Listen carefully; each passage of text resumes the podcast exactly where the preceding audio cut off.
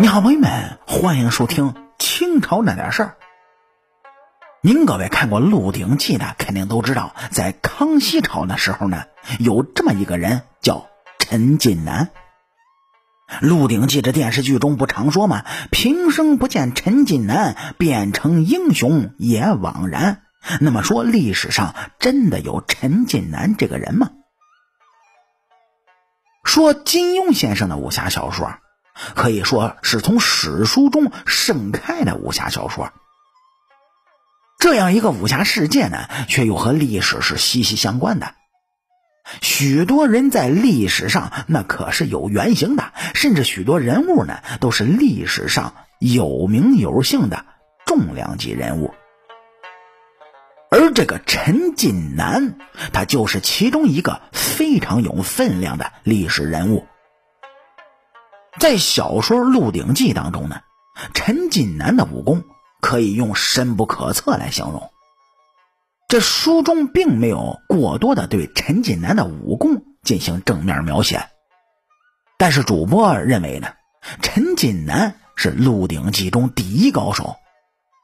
即使绝世的高手洪安通，如果和陈近南正面对抗，那也是很难取胜的。历史上的陈近南呢，和小说中名字一样。在小说中有一个情节，说陈近南对韦小宝说过，他的本名叫陈永华，陈近南只是一个化名而已。他的故事那可比历史上更加的精彩。陈永华活跃的时代，的确是《鹿鼎记》所描写的康熙初年的时期。他呢？是郑成功的手下，在郑成功击败荷兰、收复了台湾之后，开始以台湾为根据地发展自己的势力。郑成功呢也明白，以自己当前的实力无法和清王朝抗衡，于是啊，在陈永华的辅助下，大力发展文教，并且是秣马厉兵，把整个台湾岛搞得是生机勃勃。这时候的陈永华呢，接到了一个特殊任务，那就是回到中原，拉拢各方的豪杰，颠覆清朝，最终就完成反清复明的大业。和冯锡范、刘国轩两个人相比，哎，这两个也都是历史人物。陈永华呢，是为人低调忠诚，办事精细，非常有大局的观念，更有独当一面的能力。这些能力是冯锡范、刘国轩所不具备的，但是这些能力也成为陈永华被孤立的重要原因。说来到大陆之后呢，几乎和小说中写的非常相似。这个时候，那正是三藩蠢蠢欲动的时期。陈永华是敏锐的洞察到了这一次非常好的机会，于是他在清王朝内部建立了一个叫。天地会的秘密组织，他呢就成为天地会的二号人物，摇拜郑成功为龙头老大。这时候的郑成功化名万云龙，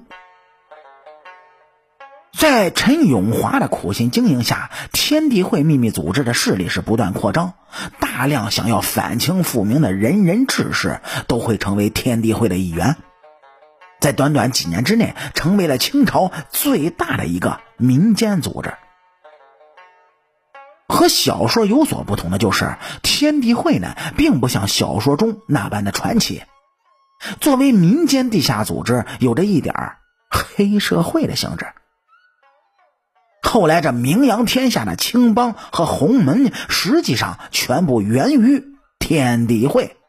郑成功呢，可以看成是他们的。祖师爷，但陈永华时期的天地会啊，还没有到黑白通吃的地步，也没有出现杜月笙一类的大佬级别的人物。那时候的天地会所能做的事情，就是探听情报、拉拢民众，共同抗清。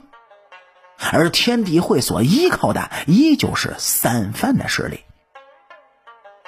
随着三藩被平定。天地会呢，也转入到了地下。陈永华不得不面对另外一个问题，那就是郑成功死了之后，郑经成为台湾的领导人，郑经的能力是远不如郑成功，也没有郑成功一样的宏图大业。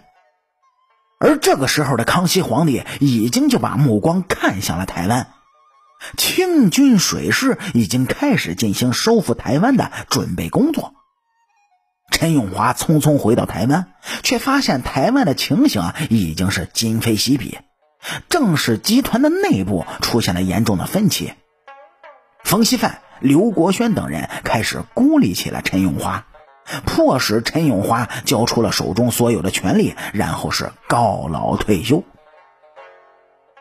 在《鹿鼎记》当中，陈永华的结局呢是被郑克爽暗杀的，死的非常冤枉。这历史上的陈永华是因为忧愤而染了重病，最终在公元一六八零年因病去世，谥号文正。这是一个含金量极高的谥号，也是文官。最高级别的谥号，陈永华的能力水平是可以配得上这个谥号的。好了，感谢您各位在收听故事的同时，能够帮主播点赞、评论、转发和订阅。我是您的老朋友三水白头。清朝那点事儿，下期咱们接着聊。